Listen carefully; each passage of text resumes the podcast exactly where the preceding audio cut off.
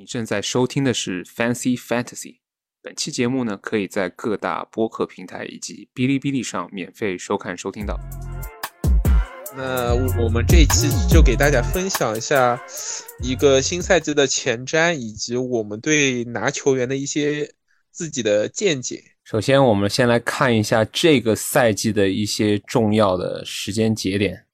嗯，那这个赛季是八月五号开罗，所有时间我都是根据英国当地的时间，就不管你你是在不同时区也好，这样子会比较统一一点。到了九月六号是欧冠小组赛的首轮，其实这个影响也不算太大。这一轮联赛会有一周双赛嘛？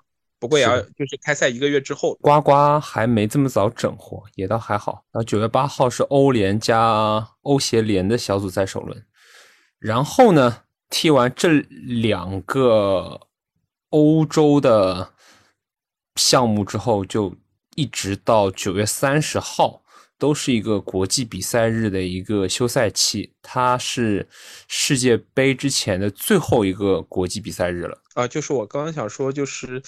但这个赛季英超因为可以换五个人嘛，所以说这个点大家也是可以额外注意一下。可以换五个人的话，他对于中前场的球员，我个人理解啊，他会对于中前场球员能吃得到六十分钟 bonus 的概率会下降，觉得教练不太会换后防球员。对，一般来说的话，除非是两个边。呃，两个边翼位消耗比较大的情况下，但是六十分钟之前换的防守球员的概率相对来说比较小，除了意外情况受伤这种，我也觉得大概率是换进攻球员。进攻球员，对啊。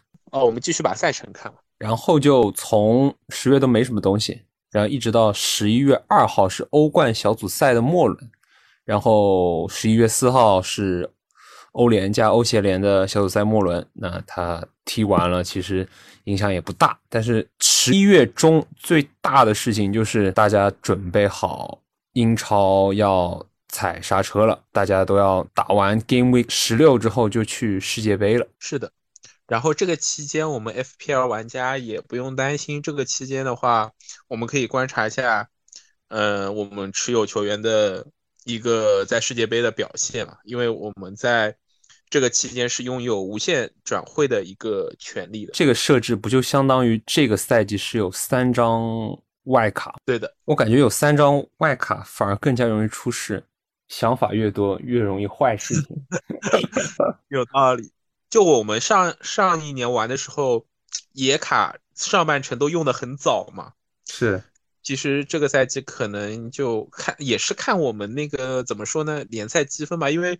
上个赛季我们就是可能前半赛季在 cap 人方面啊，或者说，呃，包括我们也知道英超的东西，就是下哦，不好意思，我们也知道英超的夏季转会期要到八月三十一号结束嘛，所以说，呃，上赛季因为有卢卡库和 C 罗这两桩压哨转会在，有这个因素在，所以说今年如果在没有重磅压哨转会的情况下，我觉得大家这个野卡可以稍稍往后，肯定是越晚用越有利的。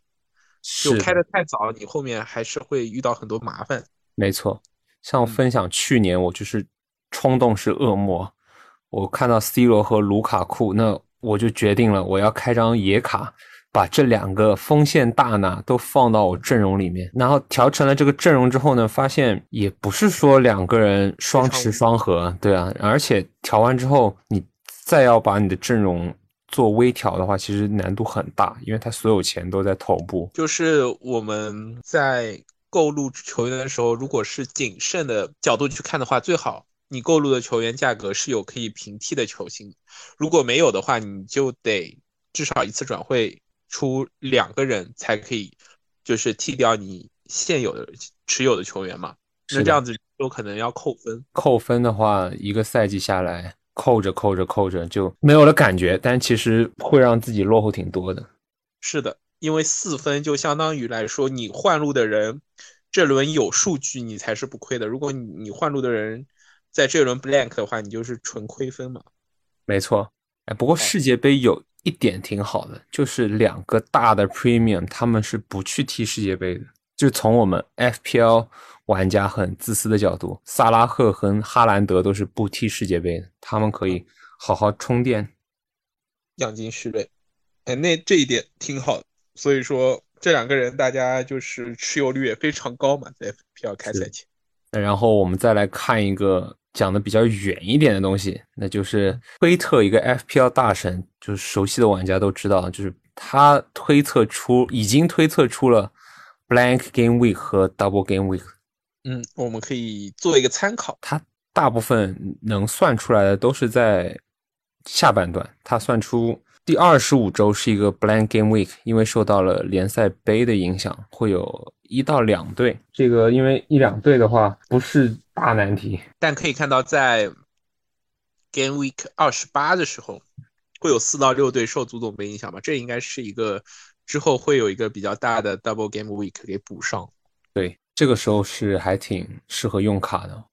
哎，假如假如我随便乌鸦嘴说一个，那 Game Week 二十五受影响的两支球队，是利物浦和切尔西，然后你三吃了。这两队的人，那不就 得用一张卡了？得用一张就是单周卡，对吧？用一个无限转会，对的，挺合理的。对，是是这样子。然后，哎，对，是是的，反正就是卡建议能往后放就往后放，尽量不要在上半上半赛季就把卡给用光。这样子，还有包括像三倍队长和你的 bench boost。大家也可以和使用一下。是啊，你三倍队长你用在 Double Game Week 多爽啊！不过他如果 Double Game Week 他都 blank 了，那也很爽。对，如果 Double Game Week 他都 blank，你只能怪自己，就怪自己 cap 错人。对。然后第二十九周是一个 Double Game Week，三四三七也是 Double Game Week，那也是像去年一样，后程可以大发力。对，跟上赛季的那个有点像，我感觉上赛季也是后面有连续两三个 double game week，然后都是强队的那种，像曼城、利物浦啊、切尔西都有。是的，然后这个 double game week，其实大家还得提前注意，比方说你手上持有会受到影响，踢不了，就是踢不了 FPL 里的那个 game week 的球队的球员的话，你得。提前做好准备去换了，因为你到了那一天再去扣分换就很不值了。合理使用卡是，去年我们还是交了挺多学费的。作为初学者而言，对，就是很多事情玩一个赛季，你就是收获会挺多的，还是挺有意思。那接下来我们给大家推荐一些我们觉得是 essential 的 players。各个位置吧，先从后卫开始。门将其实没有什么 essential 的，就看个人喜好了。每个人的打法不一样，有的人是喜欢拿拿 clean sheet，然后没什么刷不出什么 saves 的。你拿什么埃德森、阿利松啊，那碰都碰不到球，但是他有美美的 clean sheet。他问题是什么呢？就是比较贵，就相对来说他们会比。普通门将贵零点五到一 M，今年门迪五 M 倒是有点吸引人的，但是门迪不怎么能刷得出 save，其实就是数据和感官上的偏差吧。就我们看的，对啊，我感觉门迪好能刷 save 呀。对啊，我看的车子比赛里，我觉得门迪还挺能 save 的，就是数据上体现他不是他的 save 数不多嘛，但但我看比赛就感觉他挺能挺能扑的呀。你看雨果洛里那些跪在那里抱球，原来都是 save。是的，搞了半天雨果洛里分还挺高的，感觉很拉。嗯，这样位置我们就先过了，然后看一下从后卫开始给大家推荐。首先第一位是坎塞洛，坎塞洛这个赛季是加价了，上赛季是六，是六还是六点五？有点忘了，应该是六，印象挺深的。六的时候好像开始拿，感觉还挺贵的。但你心态转换，你把它当做是一个中场。能刷到这么多分，它七 M 这个价格上哪里找啊？是的，坎塞洛的七 M 我是这么对标的，隔壁的 TAA 是七点五，但是比他刷分能力弱一点的萝卜都要七 M，那我就会觉得坎塞洛的七 M 还挺值的，挺便宜的。你双持萝卜和 TAA 的话，万一没了 Clean Sheet，那不是血亏吗？就两个人都没有，是的。对坎塞洛作为曼城这右路的一个走廊的重要进攻火力输出点嘛，我觉得这 7M 还是超值的。个人和 Matt 是都是强力推荐大家持有。是，你持有了吗？我是肯定第一个就选了他。是的，坎塞洛因为上赛季就长期持有，就感觉很值。没错。缺点是什么呢？缺点，缺点就是呱呱容易轮休，但应该轮不到他吧？希望。曼城的话，如果跟上赛季比区别不大的话，包括他引援方面来说，嗯，我个人感觉坎塞洛和迪亚斯还是稳力稳稳定的主力。是的。要轮换也是在其他两个位置上，就是迪亚斯的搭档和他们的左后卫上，拉波尔特换阿克之类的。是，然后还有斯通斯，嗯，所以说就说不准会上谁。拉波尔特听说还有点小伤嘛，然后左边秦金科不在了以后，就是看他们能不能签下库库雷利亚。如果是签不下的话，可能还是沃克当先发的概率比较大一些。是的。嗯，坎塞洛的缺点，我觉得就是好的东西，唯一的缺点就是贵。贵，是。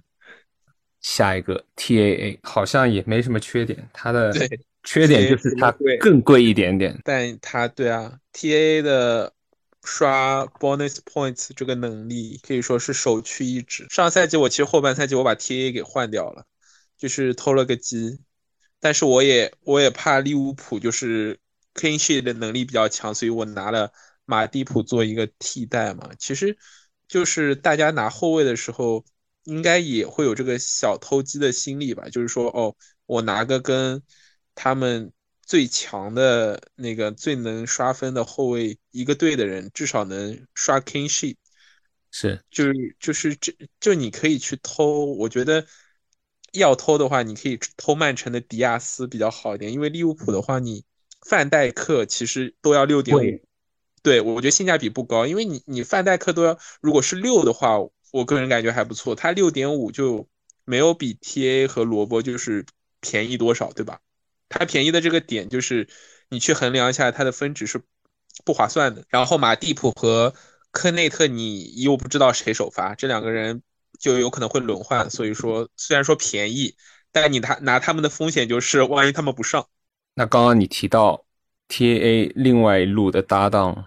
拿萝卜其实，哎，萝卜上个赛季下半段其实他分数还比 T A 多，他是出了蛮多好数据的。是，因为我一个赛季没有持持有过他，所以我关注也不是很深。但感觉他上赛季的上半段可能是受伤病影响吧，下半段赛季好起来，分数累计还比 T A 多，bonus 也拿了不少。那就是看个人选择了，就是大家想选谁选谁吧。如果想双持的话也可以，反正。前面 Matt 分享了一个很重要的信息嘛，因为这个赛季都是五个换人名额，所以说后卫的被替换下场拿不到这个六十分钟分数的概率比较小嘛，所以说大家如果想把投资的主要预算投在。五个优质后卫上也是可以理解，确实如此。那你就可以考虑双持 T A 加萝卜，然后再拿坎塞洛。不过持有萝卜最大的一个问题就是他夺掉了你一个可以持有另外就是第三个利物浦中场的一个名额，就是双持他们俩加萨拉赫，对吧？是你拿不了迪亚斯或者拿不了努涅斯。努涅斯，就大家自己取舍吧。这种贵价后卫，你一定要做好长期持有的准备，因为你要慢慢把它从有换成没有。你除非用早早用卡，不然的话，你还是得慢慢挪动你的预算的。这些 premium 后卫的话，我个人认为都是值得长期持有的。你不能因为他一两场没有零封或者没有数据，你就把它丢掉。那这样子，你在长期这个。赛程中，我觉得是会吃大亏的。好，那接下来看一下后卫，最后两位是推荐了切尔西的里奇詹姆斯和齐尔威尔，这两个人相对前面所说的三位的风险就更大一些，都是上赛季的性价比之王，砍分砍分王吧，FPL 的砍分王后卫。是啊，上个赛季戚薇在受伤之前一直都是在刷分，但戚薇的问题就是他的一个耐操程，詹姆斯虽然。说比戚薇好点，但相对来说也是比较玻璃的一个后卫，小伤个，比如说给你上个一场，然后就伤个两场小伤，然后又上这样子，经常就踢踢停停，所以说这是风险一，风险二是切尔西这个后防夏季进行了一个重组嘛，所以说他的这个磨合啊，包括各方面的零封能力还是有待我们观察。被阿森纳四比零虐的那场之后，很多玩家都把詹姆斯和齐维其中一个或者两个都换走了。就大家本来以为是可以，哎，美滋滋白嫖一个 clean sheet 零封，再加一个助攻或者进球多好。现在大家对于切尔西后防，就 第一场开幕战能不能防得住是埃弗顿对吧？T 是的。能不能防住埃弗顿的信心都不是很大。嗯，我个人还是会继续持有，主要是因为一是毕竟是友谊赛，对吧？二是埃弗顿的攻击线，我个人不是很看好，所以说我还是会持有。那玩家大家就反正看个人意愿吧，毕竟因为第二场要还要踢热刺，踢热刺呢这个就不好说了，对吧？所以说。也没有说很推荐大家，就是看个人意愿吧。能观察一下，可以考虑持有个其中的一个、两个，对吧？如果觉得切尔西就是不靠谱，有更优质的选择的话，那可以选择更便宜、性价比更高的后卫去代替这两个。这两个其实我个人也觉得不是非常 essential 吧，相较我们前面推荐的三位来说。但我也是两个都持有了，我就是喜欢那种风险大的感觉。对，因为他们也属于高风险高收益吧，因为毕竟比上面的便宜一点，对，还是算有高收高收益这个概率存在的。进入我们中场部分，中场部分首推当然是萨拉赫，唯一的缺点就是独一档的贵啊，那还能有什么缺点？对啊，十三了已经，但是你你不能不拿，你不拿一两轮都会让你失分，所以你只能长期持有。况且大家也看了赛程，利物浦的赛程还是算比较友好。你第一场踢升班马，然后后面除了第三轮踢曼联是一个焦点战之后，之后也是一一路绿色赛程。所以说你萨拉赫不持有的掉队风险实在太大。哎，我我爱队第三轮就要踢利物浦了，那有点凉了。萨拉赫就是踢曼联就很来劲，很来劲。萨拉赫踢强队都很来劲，他踢曼城都能给你进球，你就是不 C 他不行那种。是，萨拉赫就免吹。是的，大家就是看看 captain 吧，就是说 captain 上可以有所选，就是 captain 上可以说根据赛程的优劣考虑，就是不选萨拉赫。但是你阵容里没有他的话，其实还是一个挺挺高风险的选择。没错，下一个中场推荐，丁丁 KDB 德布劳内。德布劳内 Matt 有什么看法？德布劳内他这个赛季能刷出。蛮多卫兵给哈兰德的助攻的，助攻数我对他信心是很足的。我信心不足的是我这一百 M 的预算要怎么盘活，所以我暂时是没有拿 KDB 的。是的，因为它的价格也是非常昂贵，仅次于萨拉赫的十二 M。是啊，你 KDB 就是 KDB，大家都知道它是好东西。但是你又要拿 TAA 砍赛罗，就大我是用大部分人的一个思维模式，就我 TAA 砍赛罗，我肯定要拿吧。那萨拉赫我也肯定要拿吧。前锋我又不想用那种四点五加四点五的这种组合，所以我肯定没办法拿丁丁。是的，就大家取舍的时候，就像麦特刚刚说到，你如果拿了 TA 和坎塞洛的话，你要同时拥有萨拉赫和丁丁，你只能拿单前锋。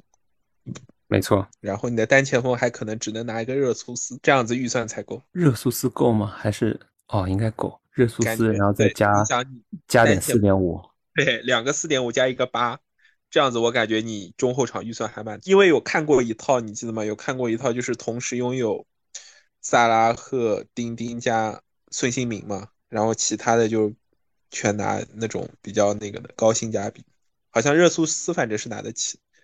其他就不行，其他就不行，就等于你把你的转会预算都压在压在中场上。那你对下一位出来的孙兴民有什么看法呢？孙兴民，我觉得应该还是很猛吧。这个赛季，上赛季真的是，我记得我们在下半赛季两个人都是同时购入了孙兴民，还是在他没有那么贵的时候。对，就可能只升了，升是在往上升的，但只升了，比如说零点三的时候，就购入了孙兴民，然后他常常有数据。而且他的有数据还不只是助攻，他常常都给你进球，这是最离谱。什么进两球，一个助攻打底，对，太强了。孙兴民，就本来想这赛季孙兴民应该是必入的，可是他这个价格涨幅也是让人有点受不起。是，呃丁丁是同一档的，所以说我也很纠结。我我我在想的就是，如果萨拉赫，你拿个三四轮。表现不佳的话，我可能会直接就是替孙兴民，因为我的阵容里我的中场是比较比重占的比较少，我只能用就是萨拉赫这个位置去替孙兴民，其他位置我替不了。是一般大家都会有这样子的一个困境。是的，就我没有得赌一赌把萨拉赫气走的一个风险。是的，就是我会给。萨拉赫三到五轮的时间嘛，如果他表现不好，然后孙兴民很火热的话，我我感觉我还是会考虑购入孙兴民和丁丁其中一位。孙兴民的概率更大一点，因为我觉得孙兴民的进球能力更强，然后进球的话，中场在 FPR 里面分更多嘛。是，而且孙凯连线至今我都没有看出任何退步的迹象，他们热身赛都踢得好好。对，热身赛踢得好，然后也没有任何伤病，两个人也很健康，也也只是就 相比较去年大了一岁而已。